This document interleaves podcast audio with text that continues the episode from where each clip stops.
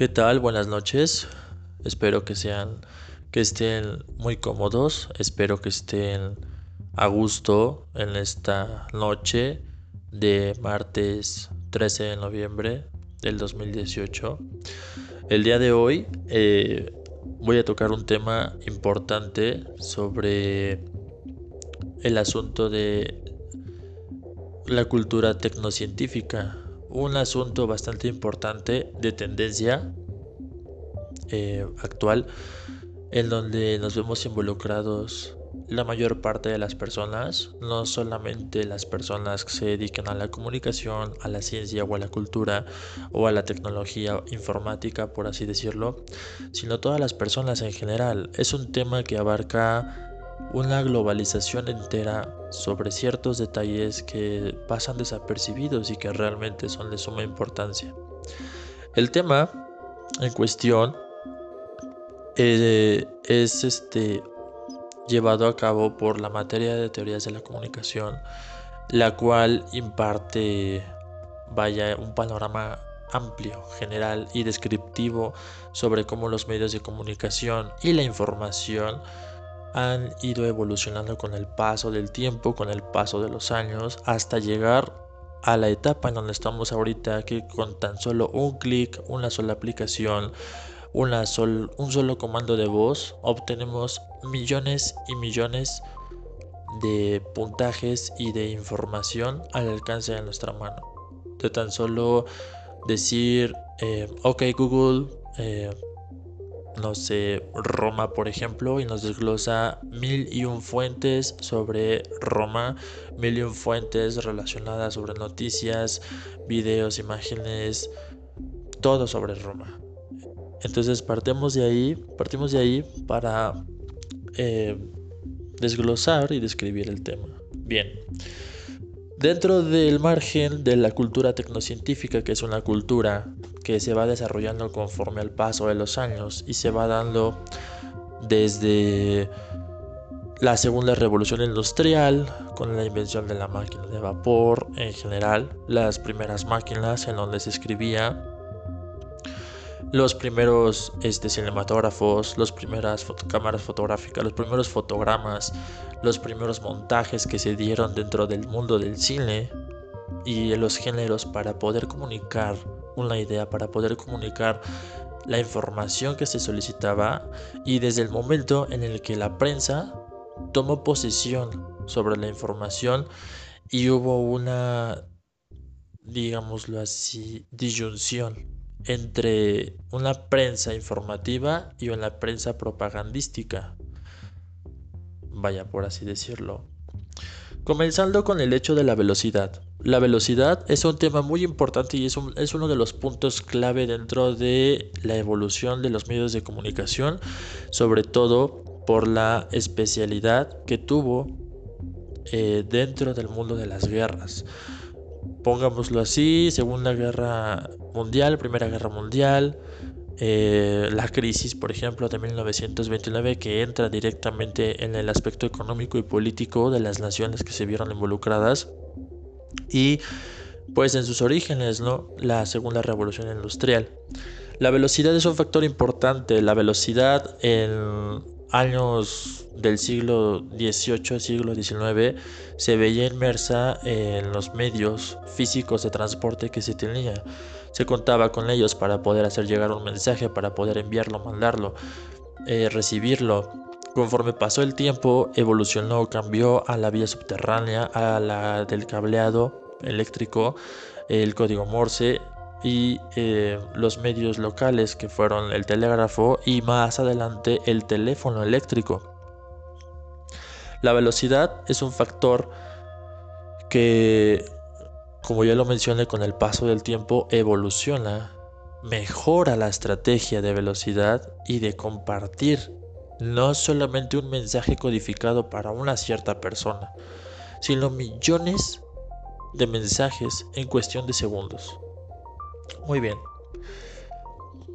Tanto la tendencia propagandística, la prensa, el cine antiguo, por ejemplo, el, la radio que se dedicaba a emitir los mensajes, en tiempos de guerra como bien se conoce, se usaron los medios para dar información sobre aliados y enemigos y utilizar esta información a favor o en contra de ellos. De esta forma, y durante las guerras, la publicidad y la propaganda contribuyen o atribuyen de manera directa en la guerra. Es decir, se, desglosan dos guerras. Una física que fue hecha por militares y la otra en comunicación e información, que fue entre los medios que emitían cierta información.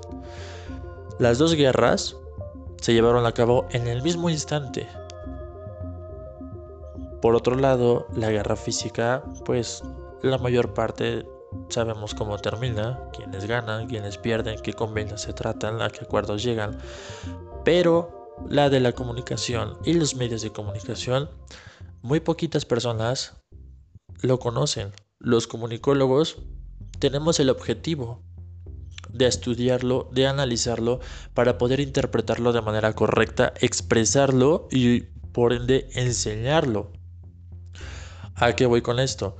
Cuando un comunicólogo conoce los aspectos vitales de los medios de comunicación, de las tecnologías de la información y de la cultura tecnocientífica que estamos ahorita viviendo, Conoce los riesgos potenciales, los puntos fuertes, los puntos débiles de lo mismo, lo que nos lleva a clarificar un panorama, ampliarlo, detallarlo y estructurarlo para las futuras generaciones. Esa podría ser una gran ventaja sobre todas las demás personas o todos los demás profesionistas que se van directamente al campo de estudio de lo que les toca.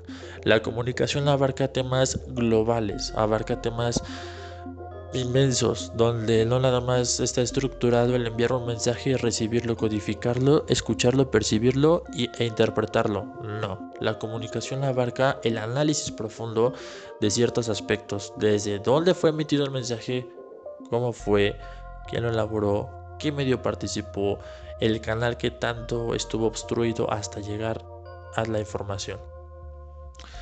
Muy bien, continuando con lo mismo, la segunda revolución industrial trajo consigo una guerra entre medios de transporte y de comunicación. La velocidad, como ya lo mencioné, fue la parte más influyente en donde se desplazará la información. La velocidad fue el punto importante. Con el tiempo se tiene la proyección de las guerras. Si avanzamos de durante el tiempo en el que los hermanos Lumière trajeron al mundo el cinematógrafo, Comenzaron los fotogramas, la fotografía en movimiento, el audio, las grabaciones. El primer cine fue mudo, solo se escuchaba la banda sonora, que por, por así decirlo era el audio de fondo. Había texto, pero lo que involucró mucho a eso fue el montaje. El montaje fue la esencia del cine. El montaje es la, la esencia, la parte vital, es la parte que te ayuda a entender el cine. El guion es la parte estructural, la base de todo. Si no hay guion, no hay película. Si no hay guion, no hay un montaje. El montaje es el hermano del guion, es aquel que se dedica a funcionar y a darle coherencia a lo que el guion está diciendo. La parte fotográfica, la parte, eh, eh, por así decirlo, del audio, son complementos. La parte fotográfica es la base del cine. ¿Por qué? Existe el guion, pero existe la fotografía. La fotografía es la visualización, la percepción. Durante el tiempo de guerras, durante el tiempo de la creación o el desarrollo de la cultura tecnocientífica, hay un segundo punto muy importante dentro de todo ello. Uno es la velocidad, el otro es la percepción. No es lo mismo ver y percibir. Tú ves, observas, o ves y, clarificas lo que estás viendo. La observación es un análisis un poco más profundo, pero la percepción es la forma en la que tú interpretas lo que tú estás viendo. El cinematógrafo se dedicó a eso, a la percepción, a mantener eh, niveles estándar sobre lo que iba a proyectar, sobre lo que la gente iba a ver para que se tuviera la percepción del cineasta.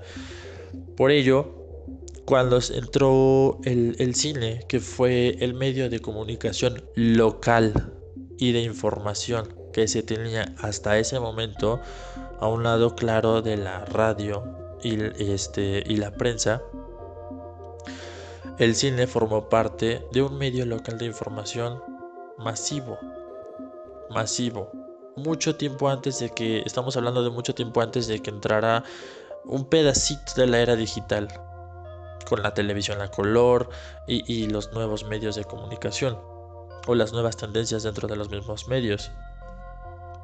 Por ello, la proyección de las guerras de plano a plano cinematográfico y por ello surgen los montajes. El montaje es la esencia, como ya, como ya lo mencioné. Dentro de todo ello, eh, el mundo se divide en partes. Están este, el, mundo dividido entre la milicia, la política, la sociedad y el mundo dividido entre los hombres, los hombres de ciencia, los hombres culturales. La cultura es una parte muy importante que se rige bajo las actividades del hombre. La cultura la hace el hombre. Por ello, dentro del proceso de desarrollo de la tecnociencia y los medios de comunicación, con el paso del tiempo después de las guerras, el hombre se vuelve una persona autómata. Es decir, que el mundo está medido por el hombre. El hombre mide lo que ve, el hombre mide lo que escucha, el hombre mide lo que percibe y lo que comunica. Esa es una parte sumamente importante porque entonces nos estamos dando cuenta que hay una reflexión entre un hombre que era comandado por un factor político y social con una tendencia neutra, tradicional, arraigada, a un hombre que ya está clarificando o ya está visualizando el pro y el contra de lo que genera una tendencia dentro de los medios de comunicación, de lo que genera la tendencia de comunicar, de informar. No solamente lo utilizaron no solamente se dieron cuenta que entre mayor posibilidad tecnológica existiera en un mismo medio, se podía comunicar mayor número de mensajes y mayor número de veces a mayor número de distancia. No. Se dieron cuenta de la evolución intelectual que tenían, del rasgo medible que podían controlar. Si bien el tiempo no se controla, por lo menos dentro de los medios de comunicación, el nivel de difusión, la estrategia y el cambio sí se controlan. Por ello, una de las cosas que en la actualidad, o por así decirlo, de los años 2000 al 2018, que es el año en el que estamos viviendo ahorita, se da una era digital que empieza con una brecha entre televisión, internet, teléfono, los eh, este, pequeños celulares que comenzaron a surgir, la red inalámbrica, la red de comunicación de telefonía. Todo ello abarca un progreso inmenso que en tiempos de guerras, Primera, Segunda Guerra Mundial, habría sido una estrategia de cambio prominente, habría sido un motivo por el cual o, se gana o se pierde esa guerra, definitivamente. La comunicación era tan escasa, tan, tan limitada, que conforme pasó el tiempo se desarrolló de la mejor manera. Pongámoslo por un punto de vista claro. La comunicación mezclada con las tecnologías de la información y obviamente las tendencias tecnológicas dentro de los mismos medios de comunicación son una gran ventaja para nosotros como seres humanos eh, actuales. Son una gran ventaja porque todo lo tenemos al alcance de, un clic, al alcance de una aplicación, al alcance de un simple comando de voz. No necesitamos muchas veces sacar un dispositivo para poder hacer una llamada. No necesitamos investigar en una biblioteca o, viajar tantos kilómetros para poder conocer la información sobre algo que pasó a un estado de la República o en otro país, porque todo lo tenemos al alcance de la mano. Pero como bien se dice, no todo el exceso es bueno. Por ello, los medios digitales y la brecha tecnocientífica tiene un gran desbalance entre el uso correcto de ello, la apreciación, el gusto, la difusión y el desuso incorrecto, por así decirlo, el abuso del mismo. De esta forma entraríamos en pues en un problema. Podríamos sufrir un control probacional de la informática y la robótica. En este aspecto, la robótica se viene involucrada por todos aquellos robots o, comandos que se han utilizado para reemplazar a los empleados, para reemplazar ciertas partes que el ser humano estaba acostumbrado a hacer y que ahora ya no se puede hacer o ya no lo pueden hacer. ¿Por qué? Porque existe una máquina que está programada. No le tienes que pagar nada. Lo programas, funciona tanto tiempo de garantía y si se descompone, compras otra inmediatamente y te la entregan, te la dan nuevecita de empaque. La vuelves a programar y vuelve a trabajar de la mejor forma. Ahora, hay eh, aparatos, hay computadoras, hay robots, máquinas que ya no se programan con un disco duro físico, sino directamente incluyen un software. Y ese software sin necesidad de que tú compres uno nuevo, solamente se actualiza y listo se actualiza el software, puedes utilizarlo y puedes ampliarlo a tu manera, a tu gusto, como tú desees. Se dice que estamos ante un fenómeno de colaboración o resistencia y que ya no existe divergencia. La divergencia, por así decirlo, era la, resistencia. La, divergencia se daba entre la brecha comunicativa y el poder político, por, ejemplo una analogía sería eh, lo que tú puedes hacer. Bueno, un ejemplo claro sería el hecho de lo que se tiene que comunicar con lo que tú quieres comunicar.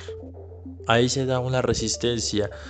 Los cineastas, eh, los primeros cineastas, los primeros fotógrafos, los primeros escritores arriesgaban su profesión, arriesgaban eh, muchos años de estudio y de, experiencia y de trabajo y muchas este, recomendaciones, muchas posturas que tenían en mente con tal de informar.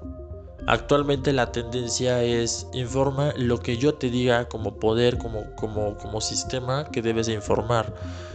Invéntate algo que se pueda controlar, que no se controle dentro del mundo de la información, sino que se pueda controlar a quienes están leyendo o viendo o escuchando esto.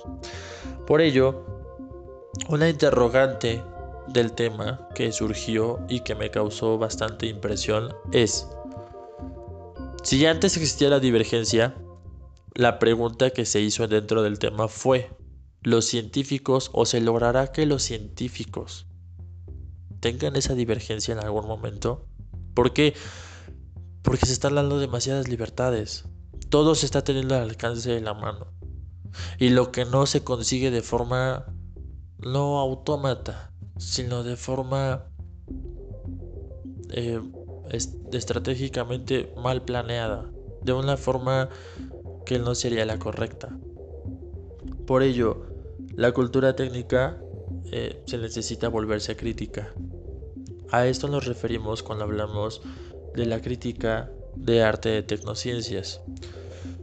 Todo aparato comunicativo, toda información, todo, eh, toda expresión de comunicación necesita tener un análisis. Es lo que mencionaba yo al principio. Un análisis profundo. Un comunicólogo tiene el compromiso y el deber de analizar las cosas. No solamente dedicarse a expresar y comunicar algo que le pidieron o algo que debe de hacerlo debe de analizarlo desde muchos puntos de vista diferentes. Debe de considerar un, el uso del aparato crítico. El uso del aparato crítico permite la correcta expresión y anudado, bueno, junto con ello, eh, un razonamiento, reflexión sobre lo que se está comunicando. El comunicólogo tiene el mayor compromiso que puede tener cualquier persona. El comunicólogo es aquel al que todo mundo sigue, es aquel al que, al que todo mundo confiere o, transfiere su, su fiabilidad, su confianza. Cuando una persona es, es escritor, se apoyan en él, porque conoce, porque sabe de los temas. Cuando una persona es periodista, es locutor, se dedica a la, información, hay millones de personas atrás de, ese, de ese comunicólogo que están al pendiente de lo que él está diciendo.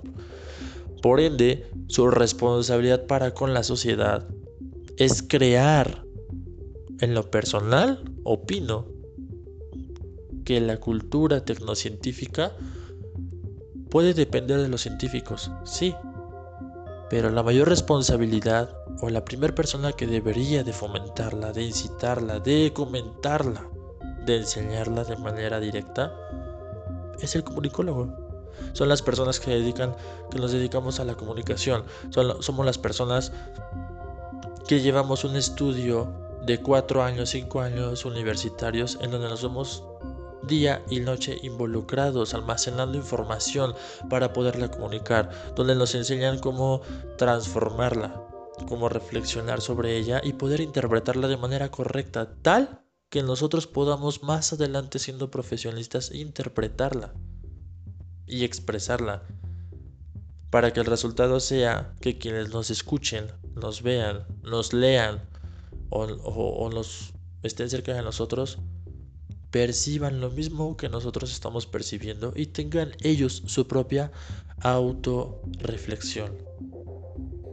El fomentar la crítica, el aparato crítico dentro de lo que se está viendo, escuchando, o leyendo es algo muy muy importante que está haciendo mucha falta y que debería de, fomentarse y no nada más en el desuso o en el uso excesivo de las tecnologías de la información y la comunicación. En un informe escrito que envié junto con este podcast, establezco yo una vertiente. Eh, hace mucho tiempo a una persona que estaba estudiando cinematografía, que llevaba experiencia en fotografía, que había pasado por miles de rechazos, le costaba muchísimo trabajo poder dominar la selección de un montaje. Un simple montaje de video que para ahorita nosotros es simple. Porque existen millón y un recursos para poder ejecutarlo de manera factible y poder transmitir lo que nosotros pensamos. Existe el cine digital, existe el cine documental, existe el cine independiente, el cine experimental. Antes no, antes solo existía el cine documental, otras vertientes y el montaje costaba muchísimo, muchísimo trabajo. Y no nada más en el cine, en la música. En la música también costaba mucho trabajo. Ahora no. Ahora niños de 7 años dominan las estrategias de comunicación, montaje y edición mejor que una persona adulta inclusive. Entonces, no está mal, al contrario, ahí se ve reflejado el progreso tecnológico y el progreso de comunicación que se ha tenido por años y que años por años se ha ido construyendo a lo largo del tiempo, de la historia de la comunicación. Por ende, para concluir, si ellos ya están dominando esos programas tan complicados, tan complejos, que requieren de mucha disciplina o, de mucha concentración y sobre todo creatividad, es donde más deberíamos estar encajados en fomentar y, o en incitar la cultura tecnocientífica. Es donde más deberíamos atacar. Ese es el punto clave en donde la velocidad ya nos rebasó. La velocidad ya está ahí, en el punto. El, uso de aparatos, el uso de, medios de comunicación, el uso de la tecnología ya llegó, ya está aquí, ya, ya está en ellos, ya está en sus mentes, está en su progreso, está en sus trabajos, está en su educación. Solamente nos hace falta una orientación, un asesoramiento. Y todas las personas debemos de tenerlo. Sin embargo, el que se dedique a la comunicación, el profesional de la comunicación, tiene por objeto esa responsabilidad. O sea, por punto primordial tiene esa responsabilidad. El poder incidir sobre un niño. Finalmente, las tecnociencias o los científicos van a seguir con los planes, la, tecnología va a seguir avanzando, va a seguir aumentando, ahorita son es, digámoslo así, son formatos digitales, películas, video, audio, fotografías, dispositivos móviles, eh, laptops, computadoras, ya no se manejan tanto, ya son dispositivos compactos, tablets, algunos más avanzados, que tal vez no conocemos todavía, pero que pronto van a salir a la luz, autos, medios para poder transportarte. Los transportes, el transporte y la comunicación siempre han ido de la mano. Mientras uno se genera o se desarrolla más rápido, el otro va a su paso, va atrás, va adelante, va en medio, pero siempre van de la mano. ¿Por qué? Porque es el sustento del desarrollo del ser humano. Es el sustento. Entonces, para finalizar el tema, la controversia de la ética tecnocientífica y el uso excesivo del mismo criterio de comunicación tecnológica avanzada radica en la irresponsabilidad y en el olvido. En el ahí se va, en el déjalo que solito aprenda, en todo ello, el descuido. Como comunicólogo me veo en la necesidad, en la básica prioridad y compromiso de asesorar, de fomentar, de incitar el aparato crítico para el uso de las tecnologías de la información y comunicación, de enseñar cómo es que los medios de comunicación desde primeras guerras mundiales y, guerras anteriores a ellas y conflictos anteriores a ellos donde la velocidad era un era un elemento prominente dentro de la comunicación y la información se desarrolló y se dio y se generó y se construyó y se almacenó y se reestructuró todo eso hasta los años actuales. Ese es mi compromiso, eso es lo que debe de hacerse dentro de, de la cultura tecnocientífica. Muy bien, espero que sea de su agrado, espero que el podcast o, la información que, emití sea de su, de su agrado, espero haberles dejado mínimo el, el sentimiento de, de, curiosidad, de duda, de saber de, de qué es lo que se está hablando, de indagar más adelante y, de pensar realmente si lo que estamos haciendo actualmente está bien, está fomentado de manera correcta o si necesita solamente una pequeña, eh, por así decirlo, percepción distinta de las cosas para poder reestructurar y mejorar muchísimas cosas que están en puerta muchísimas cosas que están sucediendo y que solamente damos la media vuelta y las dejamos pasar y que sea problema de alguien más. La comunicación es problema de todos, porque todos la hicimos, todos vivimos de ella, todos la hacemos. Sin ella no seríamos nada. Por lo mismo, me despido. Mi nombre es Carlos Antonio. Eh, este trabajo, este tema es para la materia de teorías de la comunicación 3. Que pasen una excelente noche. Hasta luego.